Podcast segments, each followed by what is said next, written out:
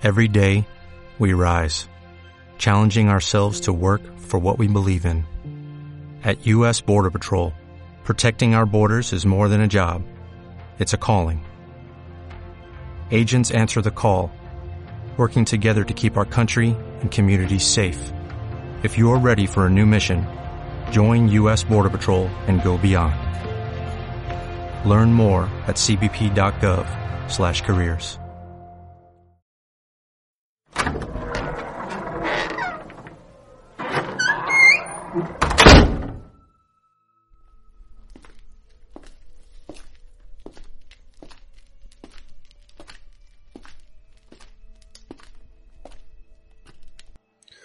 Madre mía, chico, cómo huele esto. Es que esto no puede ser, ¿eh?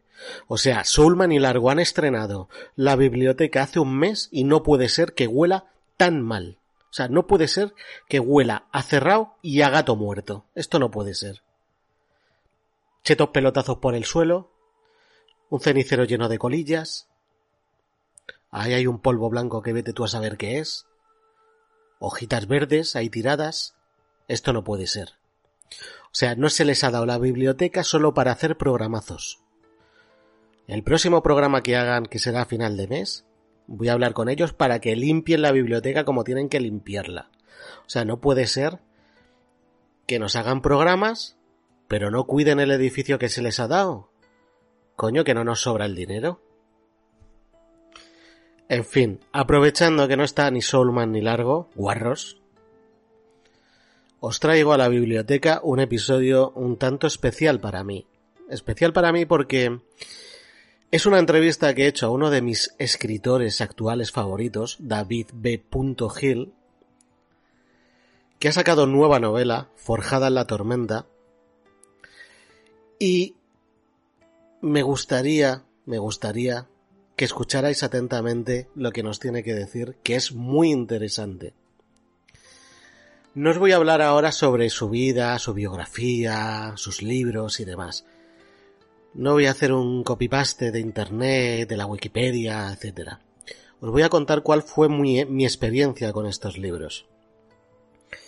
Yo empecé a leer a David Begil eh, en un club de lectura en el que salió el libro 8 millones de dioses, que era un libro ambientado en la época feudal japonesa, y os tengo que confesar que al principio dije, madre mía, un libro histórico japonés.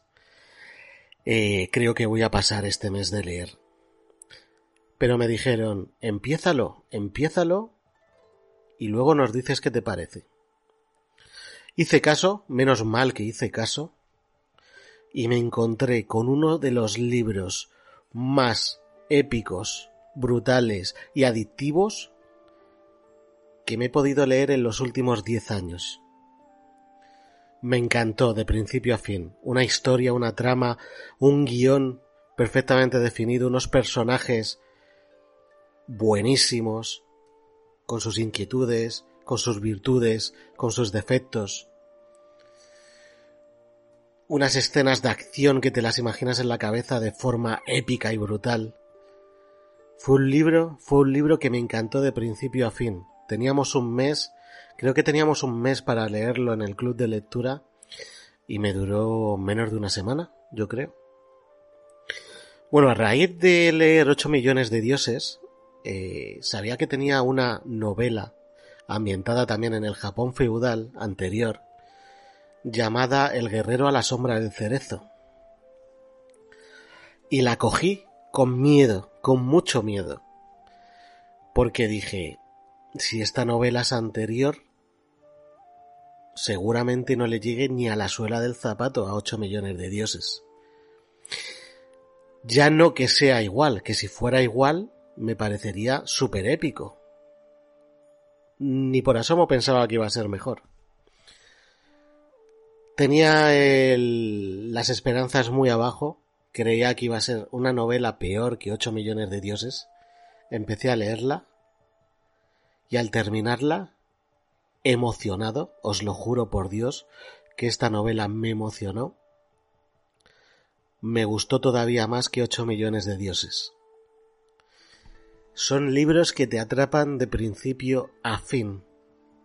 Son libros que si te gustan las aventuras bien construidas, si además te gusta el ambiente japonés, la cultura japonesa, el trasladarte a otro sitio, aunque sea mentalmente, durante unas horitas que lees, estos son vuestros libros.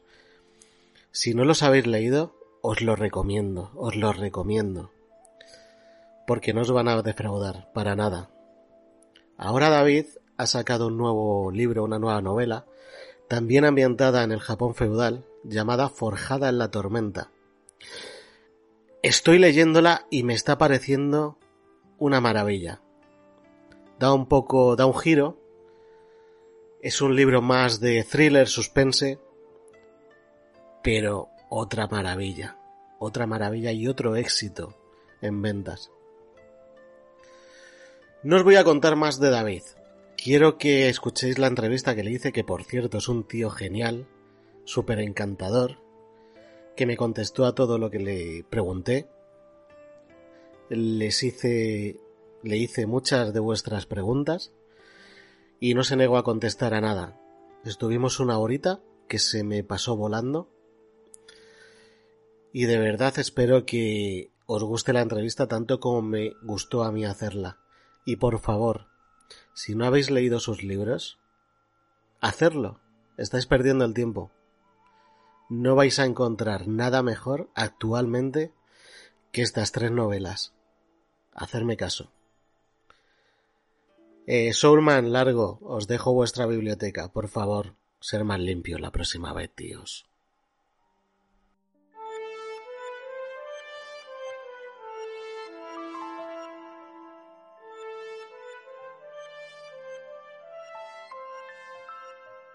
Bienvenidos, humanos y seres de otra galaxia, al podcast más friki de todo el universo. Has llegado por fin a tu podcast favorito sin saberlo. Has llegado al podcast del multiverso.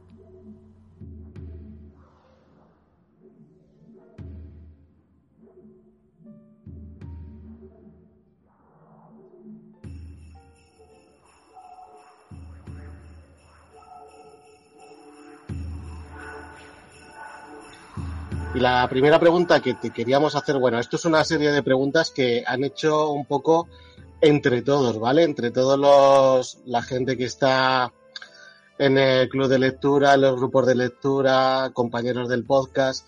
Entonces es un poco un mix de preguntas de todos, ¿vale? Vale, guay, guay. Entonces, empezamos con la primera, si te parece.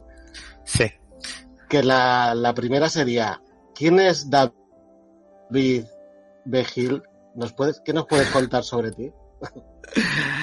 Pues mira, eh, yo soy eh, un periodista de, de profesión.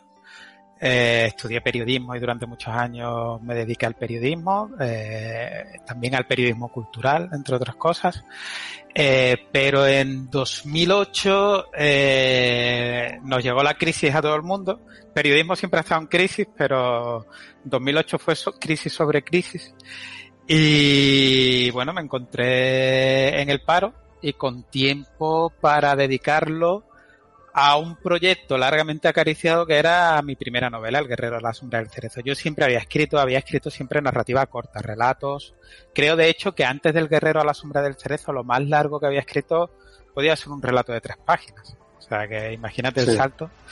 Y claro, eh, ¿por qué tenía yo en mente desde hacía mucho tiempo, eh, desde que yo creo que desde que estaba estudiando en la universidad, ¿por qué tenía en mente esta historia?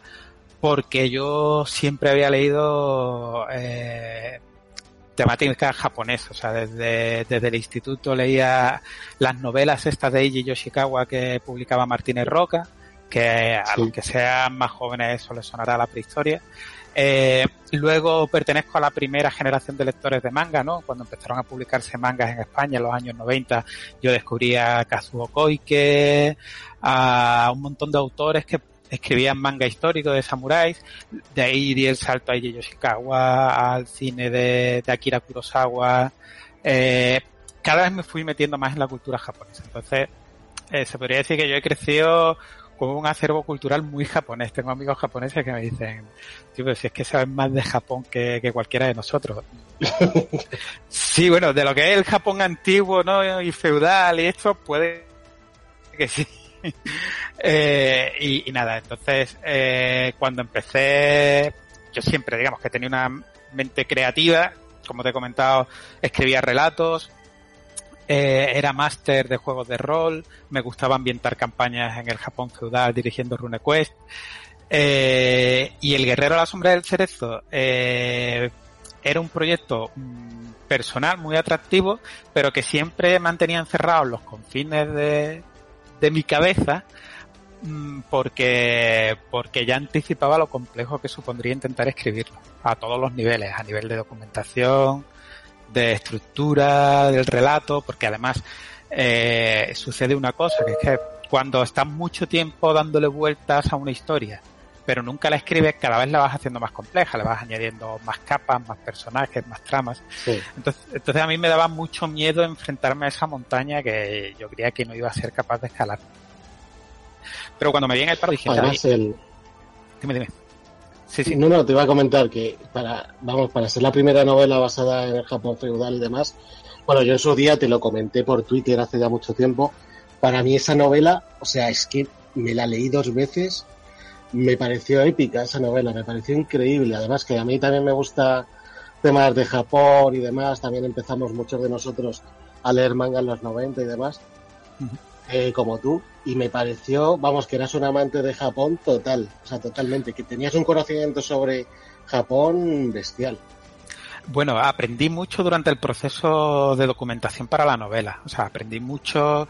Yo digamos que tenía un background bastante extenso en cuanto a ficción, porque había consumido mucha ficción, y en cuanto al momento histórico, porque cuando me metí de cabeza en este mundillo eh, leí mucho ensayo, muchos manuales de historia. Lo que pasa es que eh, cuando te pones, toda la decisión de ambientar una historia en un periodo histórico concreto, te das cuenta que te falta muchísima, muchísimos datos, muchísima información, sobre todo relativo al costumbrismo, porque eh, lo suelo contar mucho. Es que el, cuando tú vas a, eh, escribir una novela ambientada en el Japón feudal, ¿no? Como es el caso, eh, tú conoces a los grandes personajes históricos, los hitos, ¿no? De la historia de Japón, las grandes batallas, todas estas cosas, pero lo que tú necesitas son los pequeños detalles que constituían el, la cotidianidad, el día a día de esta gente, y eso no lo encuentras en ningún manual de historia. Y eso es lo que es más difícil de, de documentar. Para el guerrero a la sombra del cerezo fue un auténtico quebradero de cabeza, porque era la primera vez que ambientaba una historia en ese mundo, pero bueno, ya por ejemplo con la última, con Forjada en la Tormenta, ya tenía mucho camino recorrido, ya tenía mucha documentación hecha, mucho trabajo hecho y no ha sido tan complicado. Sí, yo empecé, yo lo empecé un poco al revés a leer. Yo me leí primero 8 millones de dioses, que me pareció un libro bestial, y, cogí, luego me, me empecé a leer el del Guerrero a la Sombra del Cerezo, que lo cogí con miedo, ¿eh? ¿Por qué? con miedo porque me había gustado tanto el de 8 millones de dioses que digo, no, no, creo, no creo que lo iguale o lo supere. Bueno, pues lo supera. O sea, me parecieron los dos bestiales. Pues nada, gracias, hombre. Eh, yo te, te, comento una cosa. Siempre hay como una especie de, de debate. Me preguntan mucho, ¿cuál es tu novela favorita de las tres? Cosa que no se puede preguntar a un escritor porque yo que sé, es lo, que se suele decir, es como preguntarle a un padre, ¿cuál es tu hijo favorito? Bueno, pues a lo mejor tiene uno, pero no lo va a reconocer. Y, pero siempre hay mucho debate de gente que me dice, pues mi favorita es 8 millones de dioses o mi favorita es el guerrero. Mis editores dicen que para empezar a leerme la mejor es la última, Forjada en la tormenta.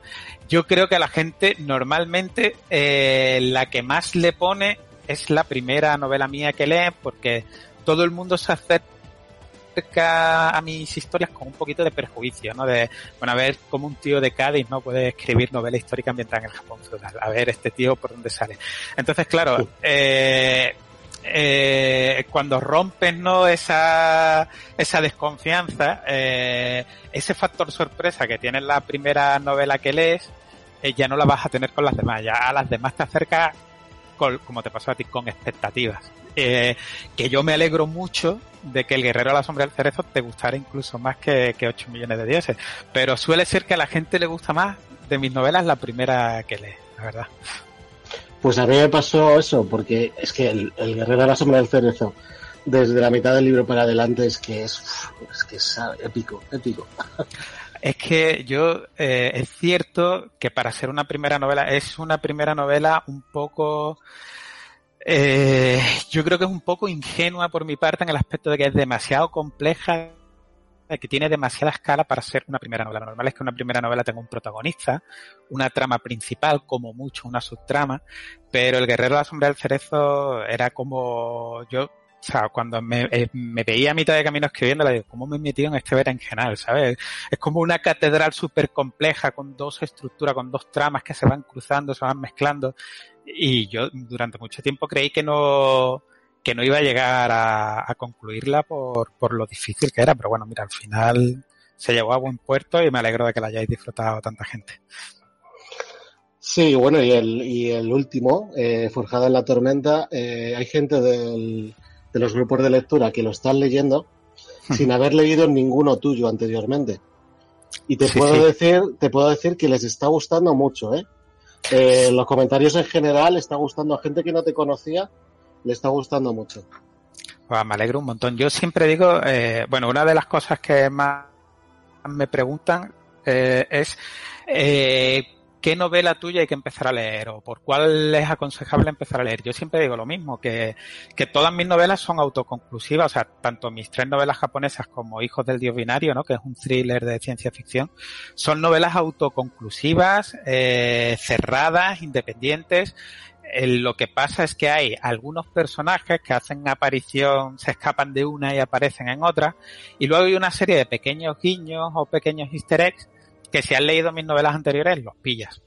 Eh, si no la has leído, eh, no pasa nada, no te vas a dar cuenta que están ahí, pero la historia la vas a comprender perfectamente y al 100%. Incluso se está dando el caso, como, como tú dices, Javi, de gente que está empezando a leerme por Forjada en la Tormenta y me dice, oh, que me ha gustado, que me gustaría saber más de la historia de este personaje que está, que, que aparece, pero eh, ya no sé, no desaparece a mitad del libro y me gustaría que continuaras en algún momento la historia de este personaje. Le te a la sombra del cerezo y ahí tendrás la historia de este otro personaje, sí. Bueno, pues vamos a seguir con las preguntas que si no me van a matar, si no me da tiempo a, leer todas. Es que yo me enrollo también que, bueno, seguimos con la siguiente. Sí. Eh, tienes en tu haber tres novelas ya basadas en el Japón feudal. El guerrero de la sombra del cerezo, 8 millones de dioses y Forjada la tormenta, que son éxitos de venta. ¿A qué, se, ¿A qué crees que se debe este éxito en España? Eh, ¿Qué crees que es lo que le gusta a la gente de España eh, sobre Japón? Mira, ¿por qué tiene este éxito Japón? Pues no sabría decírtelo. De hecho, eh, cuando yo acabé de escribir El Guerrero a la Sombra del Cerezo, que como te he dicho antes, al ser mi primera novela era un tanto ingenua, era ingenua en muchos aspectos, y uno de ellos era en el hecho de creer que las editoriales españolas iban a querer publicar una novela histórica ambientada en el Japón feudal, porque el feedback que me dieron todas las editoriales era, oye David, esta historia eh, está guay, la novela nos gusta bastante, pero es que aquí no se lee novela histórica de samuráis. Esto aquí no tiene público lector y de hecho el Guerrero a la Sombra del Cerezo eh, tardé unos cinco años en escribirla, creo que en 2011 eh, tengo por ahí guardada, era la última revisión del manuscrito y la novela eh, durante tres años no conseguí publicarla y finalmente la tuve que autopublicar en Amazon. Eh, Suma, mi editorial, la publica tres años después en papel, pero en 2014 la novela la lanzó en Amazon porque, porque las editoriales creían que no iba a tener lectores en España. Y sin embargo, en Amazon España la novela mm, funciona muy bien. Eh, empezó a funcionar muy bien, vamos, de hecho fue la novela histórica más vendida de Amazon durante, durante bastante tiempo y creo que sigue siendo la novela histórica mejor valorada en Amazon España. Es decir, una novela de una temática muy atípica para el mercado español, porque aquí la novela histórica se escribe de romanos, de al Andalus, de la guerra civil, pero novela histórica de samuráis, creo que solo escribimos tres frikis flipados, eh, nadie más. sí, sí, es así. ¿Y por qué funciona? ¿Por qué se vende tanto? Eh, no, es que no tengo ni idea. Yo sé que hay un creciente mercado o un creciente interés por la cultura japonesa en España. Eh, antes creo que había un conocimiento más superficial, nos quedábamos más en el cliché y cada vez más se está empezando a comprender la cultura japonesa aquí en España, porque hay autores, y no me refiero solo a novelistas, sino eh, eh, periodistas, ensayistas, gente que realmente está muy sumergida en la cultura japonesa y está haciendo un trabajo de divulgación muy bueno en España. Eh, yo creo que el interés está creciendo. Ahora, es cierto que a raíz del éxito del Guerrero a la Sombra del Cerezo y mis otras novelas, otras editoriales se han animado a publicar novela histórica eh, japonesa, digamos, y no, no han funcionado tan bien y han tenido tanto éxito. ¿Por qué unos sí y otros no? Pues mira, es que estos son tormentas perfectas que se dan a veces en la que influye todo. O sea, influye, influye el momento en el que llegas al mercado, eh, no sé, son muchos factores que, que uno no controla, pero vamos. Yo creo que sí, yo creo que, que realmente hay un interés creciente por Japón en España y yo me lo encuentro en las presentaciones y en las firmas de mis libros mm, en el público tan variado que tengo, o sea, es un público muy heterodoxo, me encuentro desde chavales, chicos y chicas que leen manga, que son adolescentes o que tienen veintipico años, hasta señoras mayores que leen novela histórica, o sea, tengo un público muy amplio y a mí eso, vamos, lo adoro, me encanta tener un público tan, tan diverso. No, y eso que comentas de que a lo mejor ahí salen otros autores que no tienen el mismo éxito, bueno, a mí es que me pasa también, yo leo novela histórica de todo tipo, yo tengo a mis autores favoritos de novela histórica y luego es que cuando tienes a un autor favorito de novela histórica te cuesta mucho eh, arrancar con otro nuevo, porque dices, bueno, es que a mí el que más me gusta es este, no, no, no sé qué me voy a encontrar en otro autor, a lo mejor tiene algo que ver eso también. Claro, puede ser, yo qué sé, también que a lo mejor si tu estilo narrativo, tu manera de escribir conecta con un público más amplio, ¿no? Por ejemplo, hay, otro escritor español que escribe novela histórica ambientada en el Japón feudal, que es Sergio Vega, y a mí me encantan las novelas de Sergio. O sea, me parece un novelista tremendo. Carlos Basas también tiene una saga de novelas de corte más juvenil, de un cazador de demonios en el Japón feudal, y también me gustan mucho. Eh, yo qué sé, yo creo que también es la suerte a lo mejor de, de, no sé, o sea, es que realmente estas cosas no tienen explicación porque hay autores que venden una barbaridad y hay otros que son igual de buenos o mejores que no, que no venden tanto. Es que el mercado sí. es inescrutable, la verdad. Hmm. Bueno, y esta tenía relación con la anterior, que, que es de que cada día nos llegan más obras, tanto en videojuegos, mangas, animes, libros de Japón, y son productos de mucho éxito, tanto los videojuegos, animes, mangas, etcétera. Entonces, eh, ¿tú crees que en España buscamos nuevos estímulos que diferencia de lo que estamos acostumbrados a consumir en Occidente? Porque sí que es verdad que los mangas los animes, o sea, encuentras unos guiones muy diferenciados de lo que son los guiones occidentales, típicos, ¿sabes? Sí, eh, mira, yo creo que, vamos, la industria cultural es eh, muy como yo creo que como casi toda la industria, pero muy conservadora normalmente. Los editores, al igual que las productoras de cine y televisión, normalmente les cuesta mucho salir de su zona de confort. Es decir, si algo está funcionando, eh, lo que hacen es apostar por más historias parecidas a eso que ya está funcionando.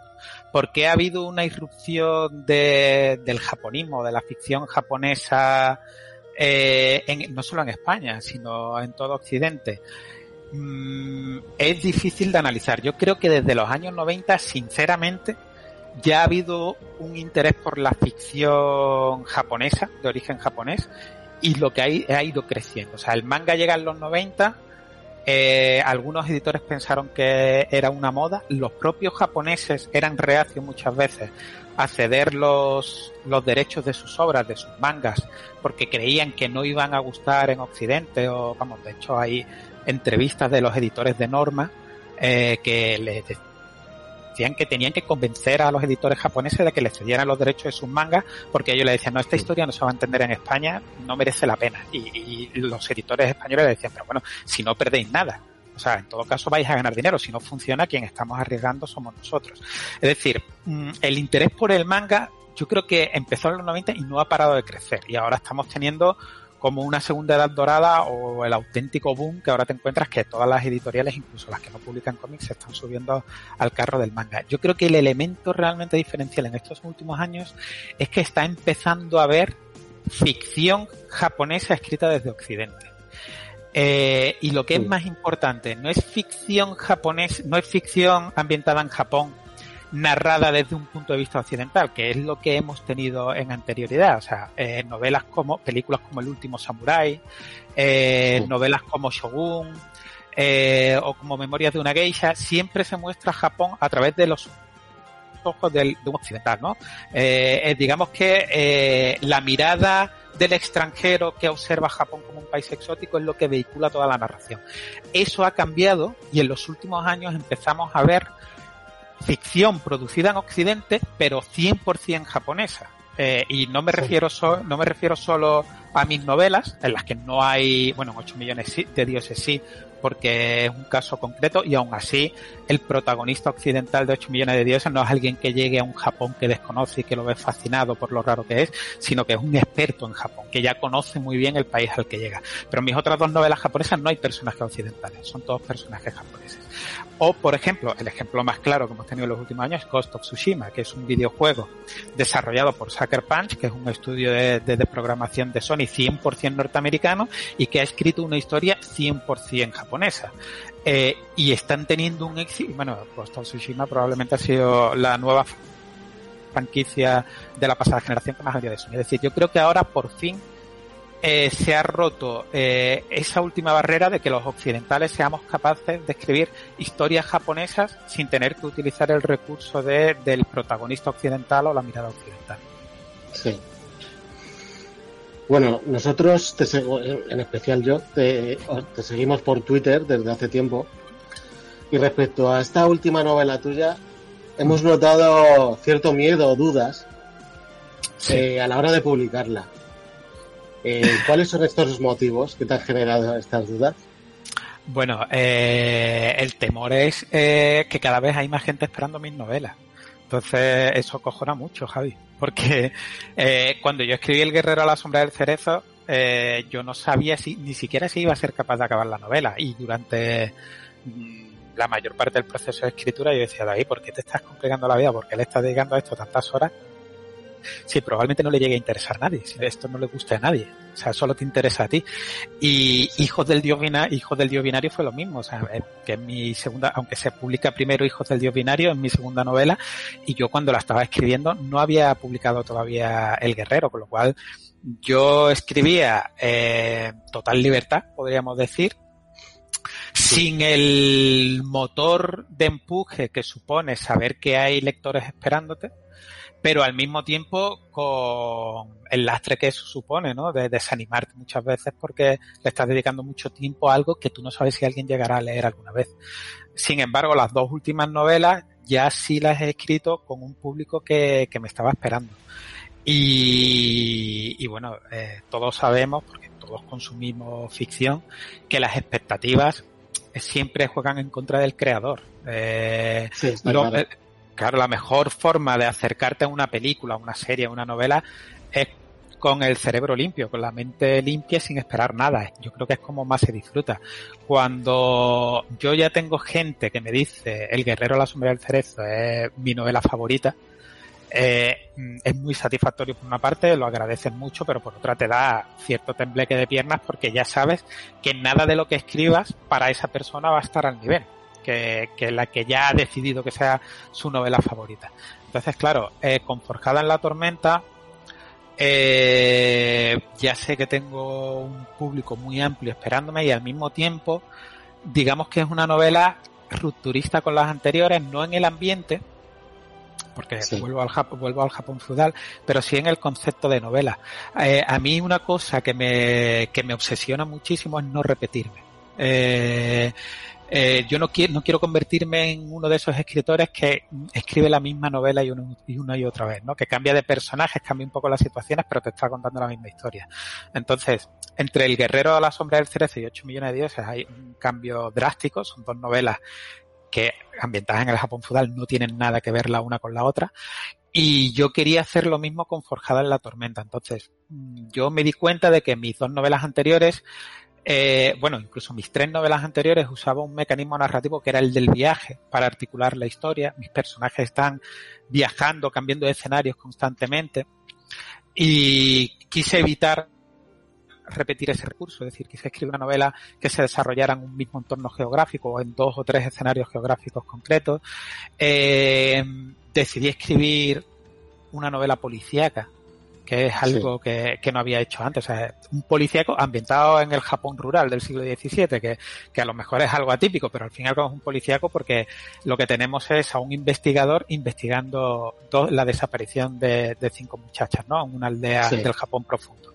Entonces, claro, mm, es una novela también que tiene menos escala que, que las anteriores, es más intimista, eh, menos épica, pero al mismo tiempo yo quería que tuviera el ritmo que yo creo que tiene que tener un thriller de investigación, que fuera muy rápida desde el principio, que enganchara, que, que no tuviera lagunas narrativas, que fuera un avance constante en la investigación.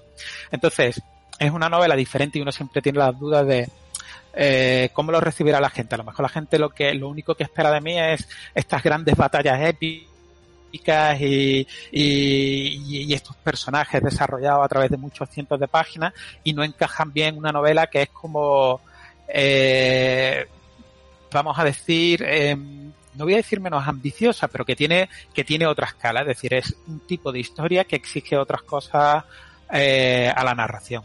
Y bueno, afortunadamente, eh, pese está respondiendo bien.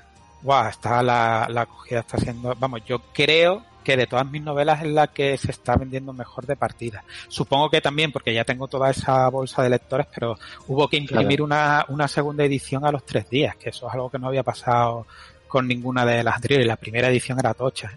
O sea que está funcionando muy bien. Yo en ese ahora estoy tranquilo. Ahora estoy viviendo el momento dulce. ya, ya he superado todos esos temores del lanzamiento. No, el gente que te ha leído anteriormente sí que lo comentaba en los grupos y demás, que sí que era menos épica, más personal, pero que les estaba gustando mucho también. Yo creo que, que la variedad está al gusto, ¿no? O sea, es que al final haces lo que decías, tres libros iguales, eh, con la misma estructura y demás. Yo creo que, que a lo mejor te falla más ese sistema a la larga que, que intentar cambiar y darle otro enfoque. Sí, yo creo que yo creo que sí, o sea, yo creo que eh, un escritor se tiene que estar desafiando a sí mismo constantemente, aun a sabiendas de que hay lectores que siempre te piden más de lo mismo, ¿eh? porque eh, como consumidores de cultura a veces somos muy injustos, ¿sabes lo que te quiero decir? Porque mmm, sí. vamos a ver una película de Batman, por ejemplo, y dices, eh, ah, pero es que esto ya lo he visto en esta otra película, esto ya lo hizo este director antes, pero sin embargo, si no nos dieran esos rasgos típicos que consideramos del personaje, nos sentiríamos decepcionados. Eh, pues yo creo que los escritores tenemos que asumir que no vas a gustar a todo el mundo y que hay gente a la que vas a decepcionar.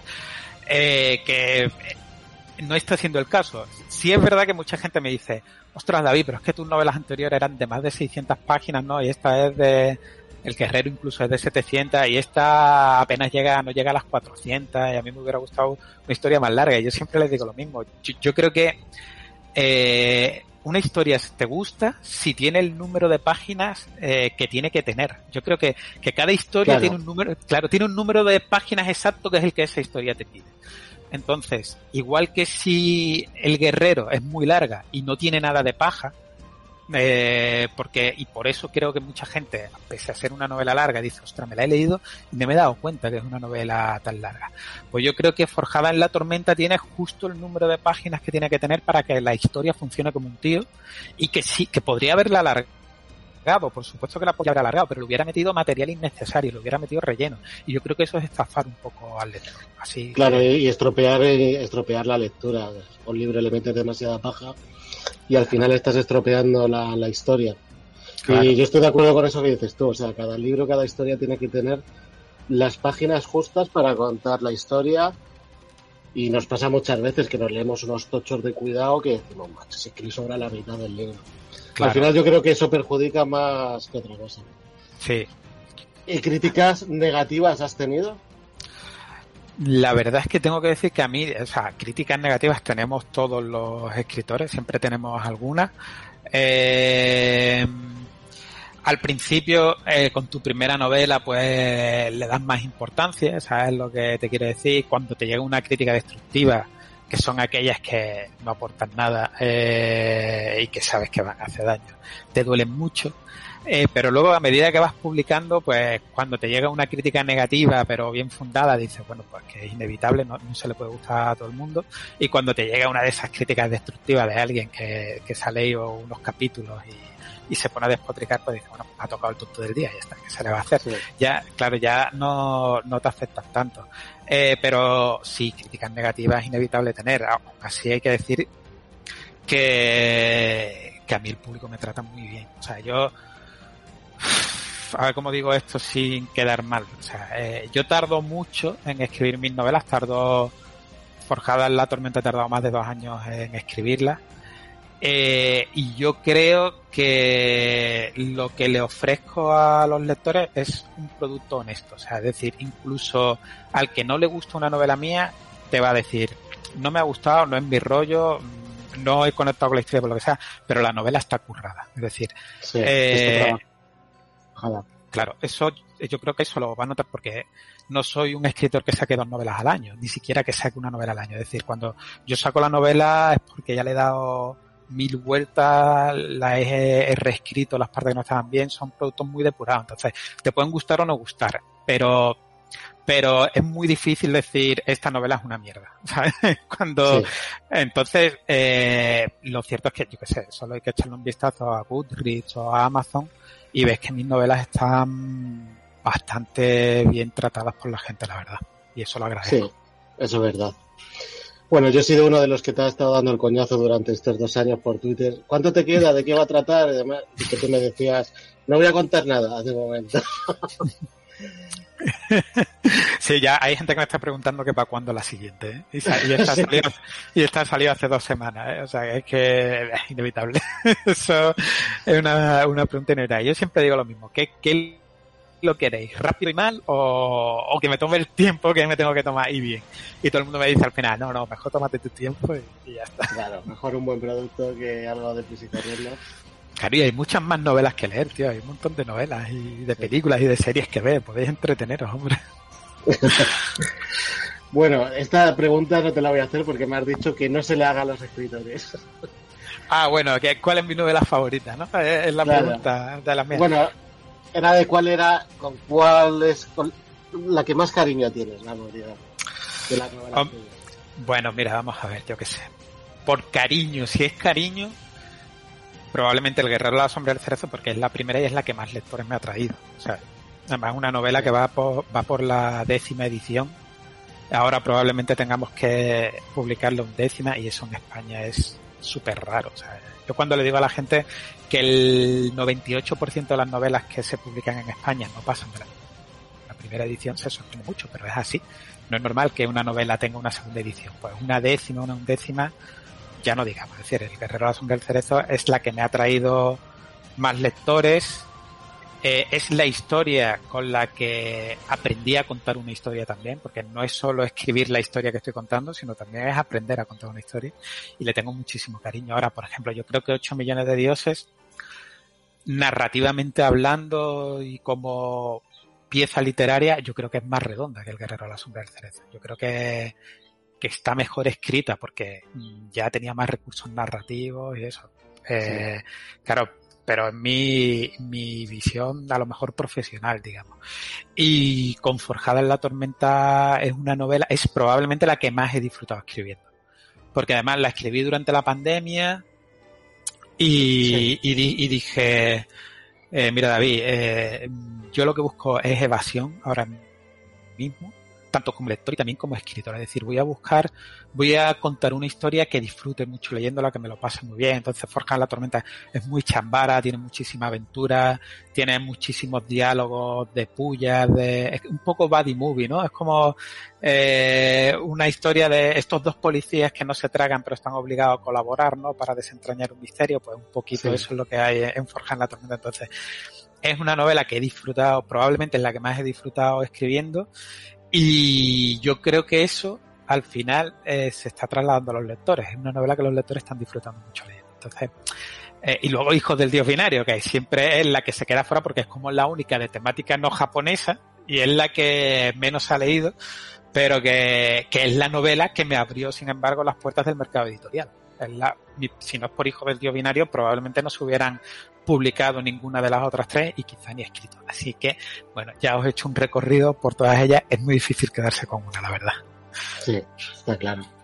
Y luego respecto a las ventas o a las muchas ediciones que se sacan de títulos ahora y demás, ¿tú crees que se está leyendo más en España ahora que hace años? Sí, sí, bueno, es un hecho que la pandemia ha impulsado mucho la, lectura.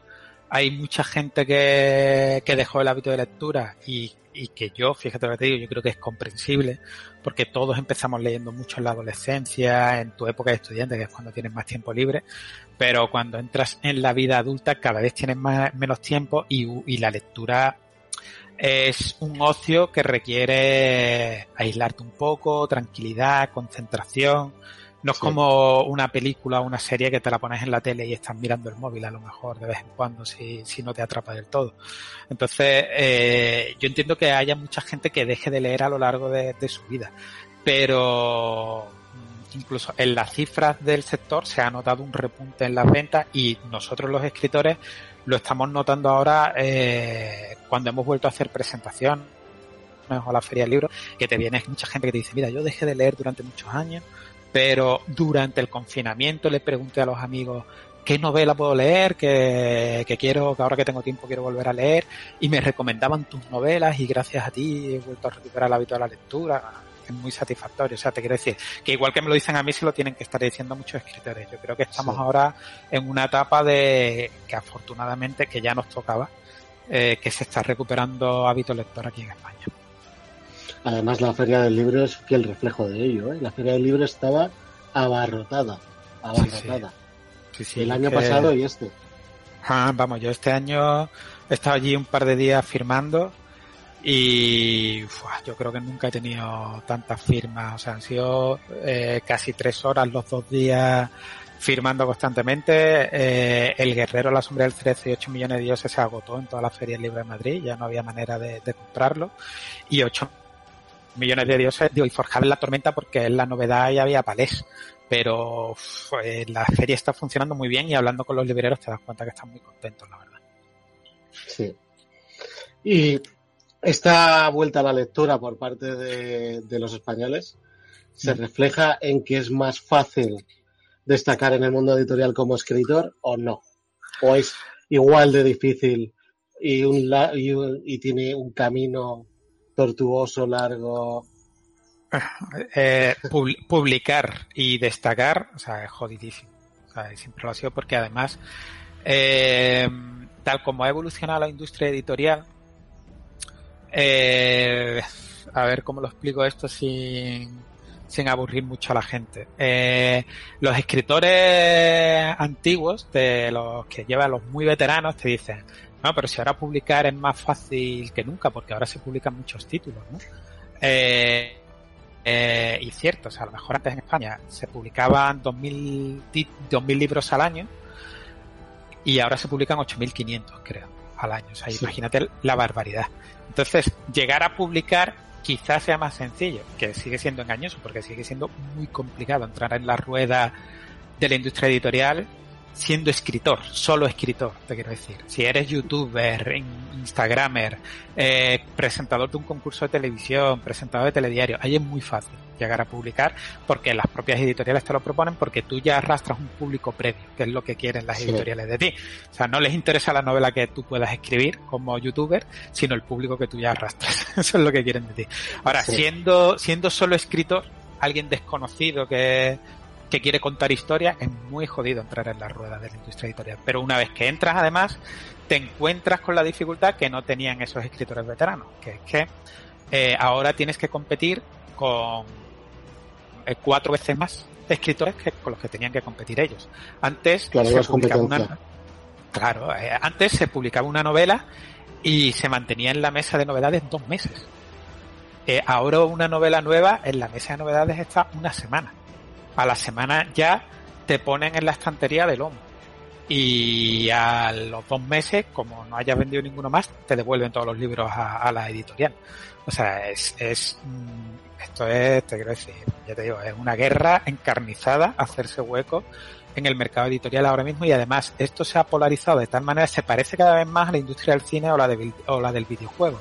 El grueso de las ventas se concentra en las dos primeras semanas y luego se desploma. En lo que no has vendido en las dos primeras semanas mm, no lo vendes. Es muy raro, por ejemplo, el caso de un libro como El guerrero a la sombra del cerezo, que se publicó en 2017 y cinco años después sigue imprimiendo nuevas ediciones. Y eso solo, eso solo lo tienes si el público te bendice con el marketing del boca a boca, que es el mejor marketing que hay, pero si no, eh, o sea, es llevarte dos años trabajando una novela, la publicas y a la semana está quemada. Ya no está en las librerías. O sea, es, es bastante jodido y bueno, y hay que estar mentalizado de, de cómo funciona. Aún así, yo no desanimo a nadie. O sea, yo lo que desanimo a alguien a escribir es si cree que se va a forrar escribiendo. O sea, si ese es tu objetivo, yo no te recomiendo que lo hagas porque hay muy pocas posibilidades de que eso suceda. Pero si tú escribes porque a ti te gusta escribir y tú tienes el impulso creativo dentro de ti, que es esto que decimos que es casi como que necesitas exorcizar esa historia, eh, por supuesto escribe, e intenta publicar y si no publicas en editoriales puedes autopublicarte en Amazon y a lo mejor ahí encontrar también a tu público. Es decir, que eh, ganar todavía escribiendo es jodido, pero es un buen momento para escribir también. Muy bien, ahora te voy a hacer unas preguntas de, de gente que te sigue, ¿vale? eh, que me las ha pasado porque quería que te las trasladara. Entonces empiezo con la primera. Eh, me dice, su primer, eh, tu primera novela fue Hijos del Dios Binario, que era un techno thriller cyberpunk. El resto de novelas están situadas en el Japón feudal. Son dos mundos contrapuestos, la tecnología versus la tradición. ¿Es complejo para un autor tratar de definir dos mundos tan diferentes en su obra? ¿Cambiar la mentalidad de uno a otro de una forma tan radical? ¿Tiene planteado volver al cyberpunk? Eh, en realidad mi primera novela fue El guerrero a la sombra del cerezo, eh, pero como fue la segunda que se publicó en editoriales, eh, la gente cree que Hijo del Dios es la primera. Hijo del Dios es la primera que se publicó, pero la segunda que escribí. mi plan inicial, mi plan maestro, era escribir una novela de ambientación japonesa y una que no lo fuera. Y de hecho lo, estaba cumpliendo hasta 8 millones de dioses. Eh, escribí El Guerrero japonesa, Hijo del Dios Binario, que es un techno thriller de ambientación de inspiración cyberpunk, ciertamente. Eh, luego vino 8 millones de dioses, vuelta a Japón, y ahora debería haber tocado una novela no japonesa, y es lo que yo le comenté en su momento a mi editor que iba a escribir. Lo que pasa es que, como te comenté antes, llegó la pandemia y yo lo que necesitaba era evasión, escapismo, ¿sabes? Salir de, de, de, las cuatro paredes donde estábamos confinados. Y para mí, eh, evasión es Japón. O sea, yo, eh, mi imaginación vuela esos paisajes que descubrí leyendo a Eiji Yoshikawa y leyendo Haiku de Matsubashi. A mí eso me da mucha paz, que es lo que yo necesitaba y por eso escribí Forjada en la Tormenta. Eh, respecto a la dificultad de cambiar un género a otro, realmente no, no me cuesta. Porque yo soy muy lector de ciencia ficción y de fantasía. Eh, el cyberpunk, de hecho, dentro de la ciencia ficción es probablemente mi género favorito porque me gustan todos, ¿eh? disfruto desde la space opera a, a, la ciencia ficción más especulativa, pero el cyberpunk tiene ese toque de especulación científica sumado a denuncia social y análisis sociológico de cómo es el mundo en el que vivimos eh, Hijos del Dios Binario, al fin y al cabo, es una reflexión sobre cómo la tecnología nos está deshumanizando, cómo preferimos tener relaciones a través de un móvil que con la persona que tenemos al otro lado de la mesa. Y eh, no es un ensayo, ni mucho menos, es un thriller de investigación periodística y, con mucha aventura y esto, pero lo que subyace en el trasfondo es ese mensaje, ¿no? Y por eso el Cyberpunk me gusta tanto, porque te permite contar una historia divertida y al mismo tiempo hablar de otras cosas. Y, como estoy muy familiarizado con ese género como lector, eh, lo disfruté mucho escribiendo. Es decir, eh, yo creo que, que cada novela te exige una, un estilo literario distinto, una manera de narrar diferente. Puede que al principio, en los primeros capítulos, todavía no le hayas cogido el tono, pero ya cuando estás metido en la historia, mm, al menos a mí personalmente, eh, no me cuesta, la verdad. En mi experiencia. Y el, bueno, de Japón nos ha quedado claro que te encanta, que es donde te refugias mentalmente. Hay una pregunta relacionada con Japón que dice, de la cultura japonesa, ¿qué es lo que más te gusta y lo que menos de su cultura? vaya, vale, hostia, esto es complicada, casi, complicada. casi análisis antropológico, porque además es que puede que lo que más me guste encierra también lo que menos me gusta o quizá lo que sea el aspecto más negativo para los propios japoneses de la cultura japonesa. O sea, eh, a mí de Japón me gusta mucho el los cívicos que son y que ese civismo que se percibe hoy día cuando viajas a Japón creo que es una herencia de, de la mentalidad colectivista que tienen los japoneses.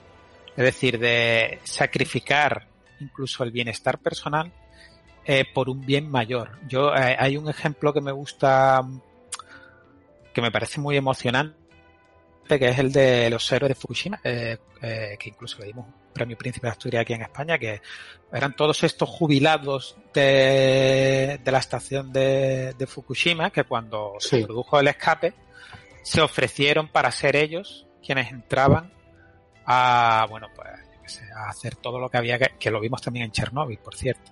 Entonces, esta gente mayor dijeron, mira, nosotros ya tenemos nuestra vida hecha, Eh, es lógico que seamos nosotros en lugar de que sea gente joven la que se exponga a la radiación.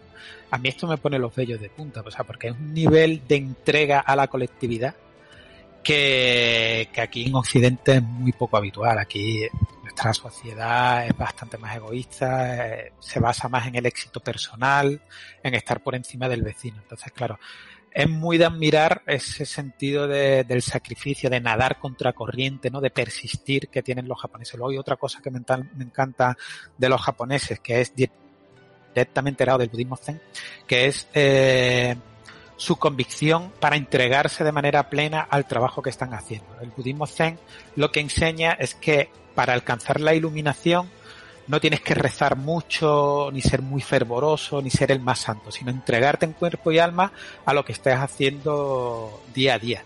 Hay, hay una anécdota muy curiosa que me gusta contar en las charlas y en las conferencias de un, de un corresponsal de la BBC en Tokio, que él decía que cuando llegó a Japón por primera vez le sorprendió mucho una escena que era que estaba viendo una obra en Japón, ¿no? Una obra en un edificio, eh, y había una persona que estaba cavando un agujero con una máquina de picar y había otros cuatro operarios esperando a que esa persona acabara de cavar el agujero para hacer ellos su trabajo.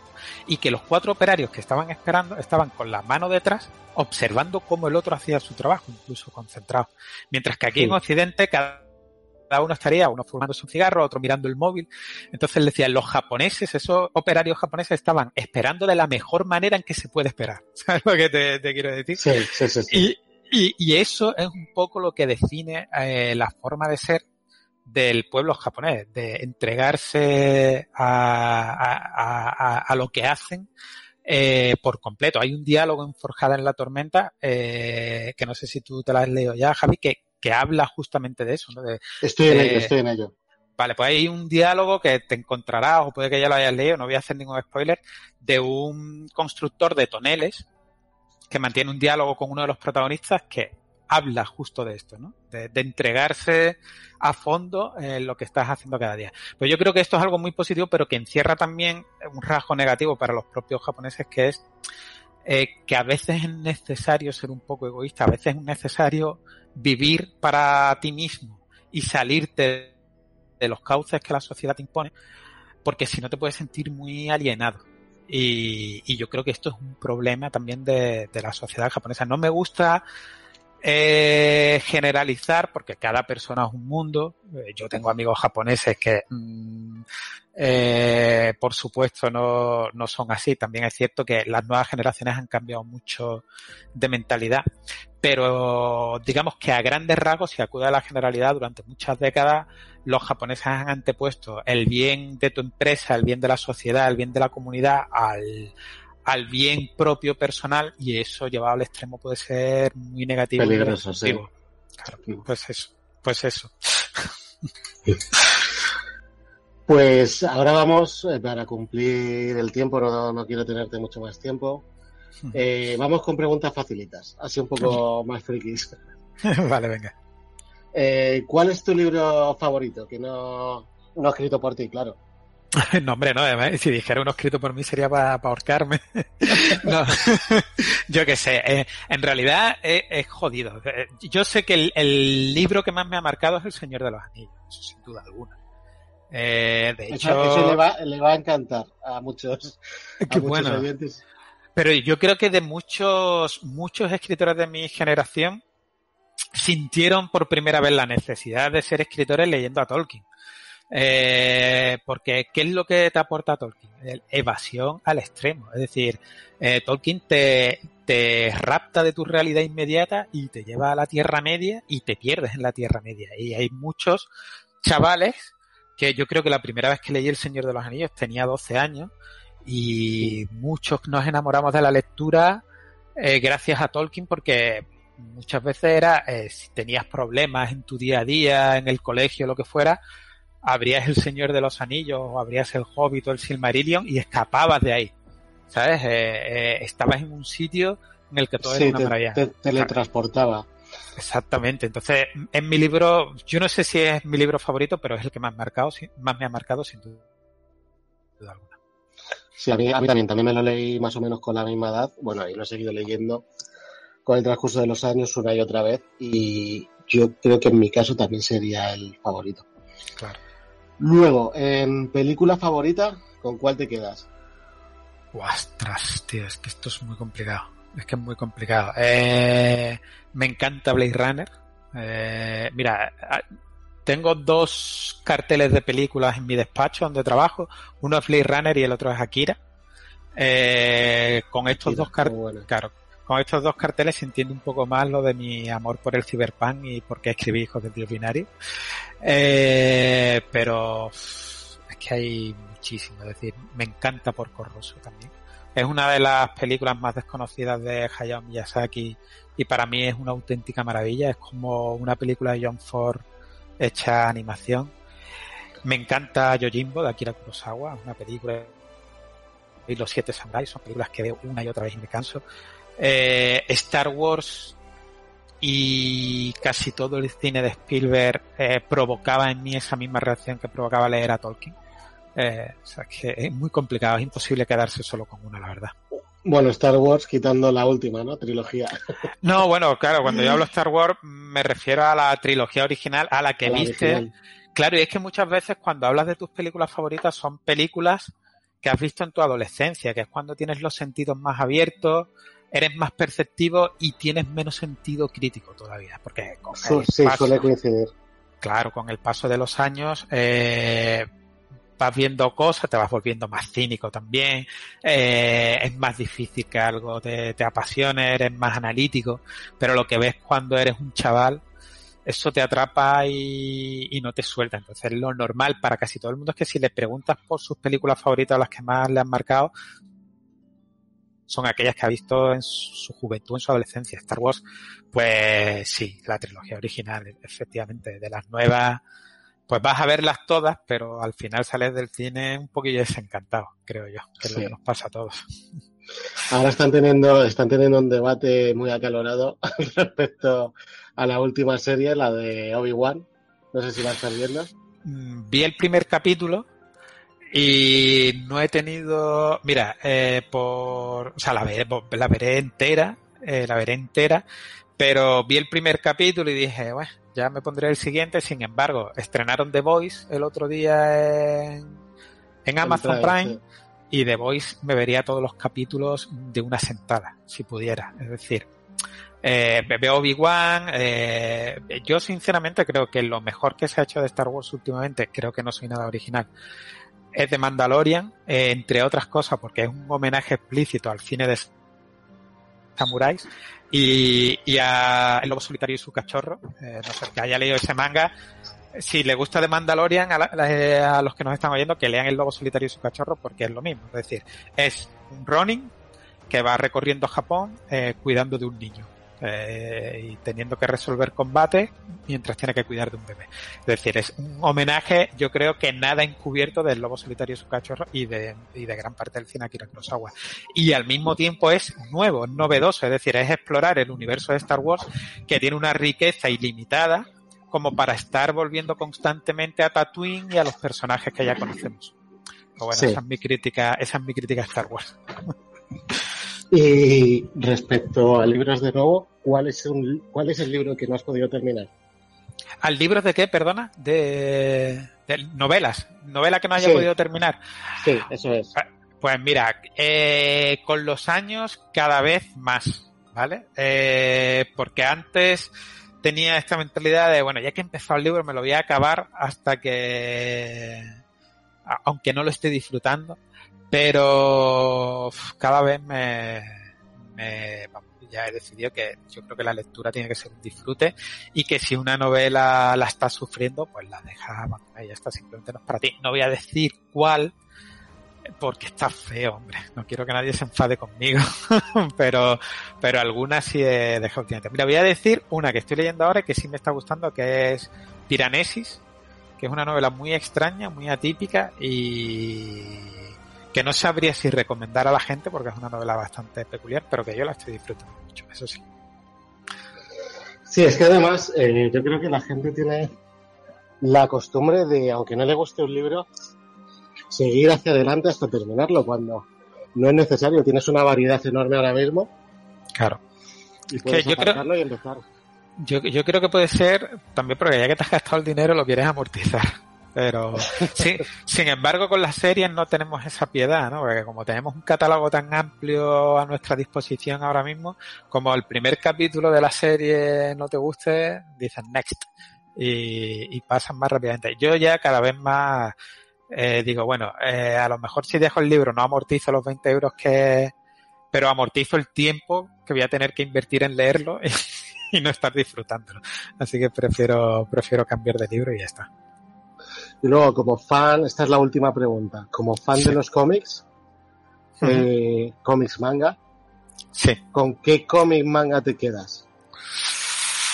Wow, es que es, es que todas estas, estas, preguntas son muy complicadas porque además es muy difícil que, claro, es muy difícil quedarte con uno. Es más, en algunas épocas de tu vida te crees que es mejor uno, que te gusta más uno, pero luego relees otro. Vamos a ver, yo, eh, para mí, voy a responderte lo mismo que con, que con las novelas, ¿no? Que con El Señor de los Anillos. Yo creo que el cómic que más me ha influido es Watchmen. Es el que más veces he leído. Eh, tengo la suerte de que SC me encargó el artículo de apertura de una de las muchas ediciones que hay de Watchmen, porque hay 100.000 ediciones de Watchmen. Sí. Eh, luego me encargué de escribir, yo no sé si recordaréis, eh, una colección que salió hace unos años que era Before Watchmen, antes de Watchmen. Sí, que era, sí, pues yo escribí todos los artículos que acompañaban cada una de las grapas analizando el momento histórico, ¿no? Eh, estuvieron escritas por mí, es decir, que Watchmen lo he disfrutado como lector y además a nivel profesional, eh, como periodista y analista de cómics, he tenido que estudiarlo más. Entonces, es una obra que, que he valorado muchísimo. Ahora, eh, como lector, yo he crecido sobre todo leyendo a Spider-Man y Batman. Y pff, eh, ya no, ahí no estamos hablando de uno, ahí estamos hablando de, de etapas. A mí, la etapa de la Amazing Spider-Man de Straczynski me parece una auténtica maravilla. Eh, Batman he disfrutado muchísimo, o sea, desde el de Frank Miller, eh, desde probablemente el cómic los dos cómics de Batman que más me gustan, uno sea Año 1 y curiosamente Dark Knight debería decir que es el segundo, pero quizás he disfrutado más eh, el largo Halloween de Jeff Loeb. Sí. Entonces es que, es que yo qué sé, eh, muchos, es que hay muchos. O sea, si, si me pusieran una pistola en la cabeza y me dicen, quédate solo con un cómic, pues diría Watchmen probablemente. Pues en eso también coincidimos, porque a mí cuando me dicen, ¿cuáles son tus tres cómics favoritos? Digo siempre Watchmen, El regreso del caballero oscuro de Frank Miller y Daredevil Born Again. Hombre, es que Born Again es otra maravilla. O sea, es que. Y luego hay mucha gente que, que critica el, el Daredevil de Frank Miller porque dice, es un Daredevil muy, muy bajonero, muy hecho polvo, no sé qué, pero en, en realidad eso es Born Again. O sea, que era el Daredevil en su punto más bajo y su renacer, pero el Daredevil de, de Frank Miller yo creo que sienta mucho las bases no solo del personaje, de lo, sino de lo que sería Marvel eh, en las siguientes décadas. O sea, que el Daredevil de Frank Miller es una obra clave para entender el cómic norteamericano superhéroes. Sí, totalmente de acuerdo. Bueno, pues ya hemos terminado las todo lo que teníamos. Un, un segundo, David, un segundo. Sí, sí, sí. David. Dime. Bueno, pues ya esas son todas las preguntas que teníamos que hacerte. Que ha sido un, vamos, una pasada poder entrevistarte. Ha sido un rato súper ameno y entretenido. Nada, muchas gracias. Que agradecerte mucho éxito, agradecerte mucho éxito en esta novela que no lo vas a necesitar porque está siendo un éxito. No, no, pero siempre los buenos los buenos deseos siempre hacen falta, ¿eh? Que la gente, o sea, que te lo agradezco mucho y, ahí agradezco un montón que en vuestra comunidad se hablen de mis libros, tío. Eh, os lo agradezco mucho y, vamos, y que debatáis sobre ello y que vayáis a hablar sobre ello en un programa, os lo agradezco un montón porque eh, los escritores que no somos super mega bestsellers no tenemos tanto apoyo editorial y lo que necesitamos es el apoyo y, ya te digo, el marketing de los lectores. Así que todas estas cosas nos, nos vienen genial, a mí me viene genial y, y os agradezco un montón que os hayáis acordado de mí, la verdad. Sí, sí es que además, bueno, nuestra comunidad trata de eso, ¿no? Intentamos fomentar un poco la cultura de la lectura, de cómics, de libros, películas, etcétera. Al final, pues bueno, somos un grupo de, gente que nos apasiona todo esto. Y, bueno, nos gusta comentar sobre el tema. Y, además es que este, tu última novela, va a ser un libro que se lea, eh, que se debata. Y bueno, están encantados con, esta entrevista. Muchos, muchos de, la gente que está en el club que ha leído ya tus libros y demás. O sea que te lo agradezco enormemente. Pues nada, tío. Gracias a vosotros. Ya coincidiremos en otra de estas, ya veremos en cuál, pero seguro que coincidimos más veces. Seguro, yo te daré otra vez la paliza. Oye, ¿cuándo sacas tu próxima novela? dame un par de años, dame un par de añitos por lo menos, a ver qué tal.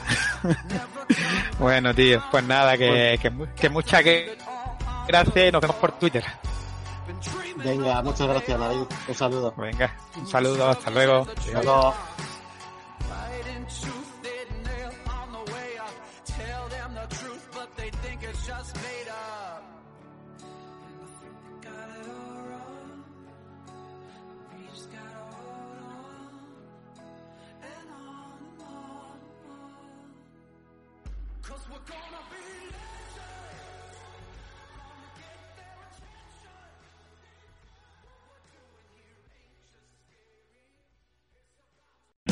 O'Reilly Auto Parts puede ayudarte a encontrar un taller mecánico cerca de ti. Para más información, llama a tu tienda O'Reilly Auto Parts o visita oreillyauto.com.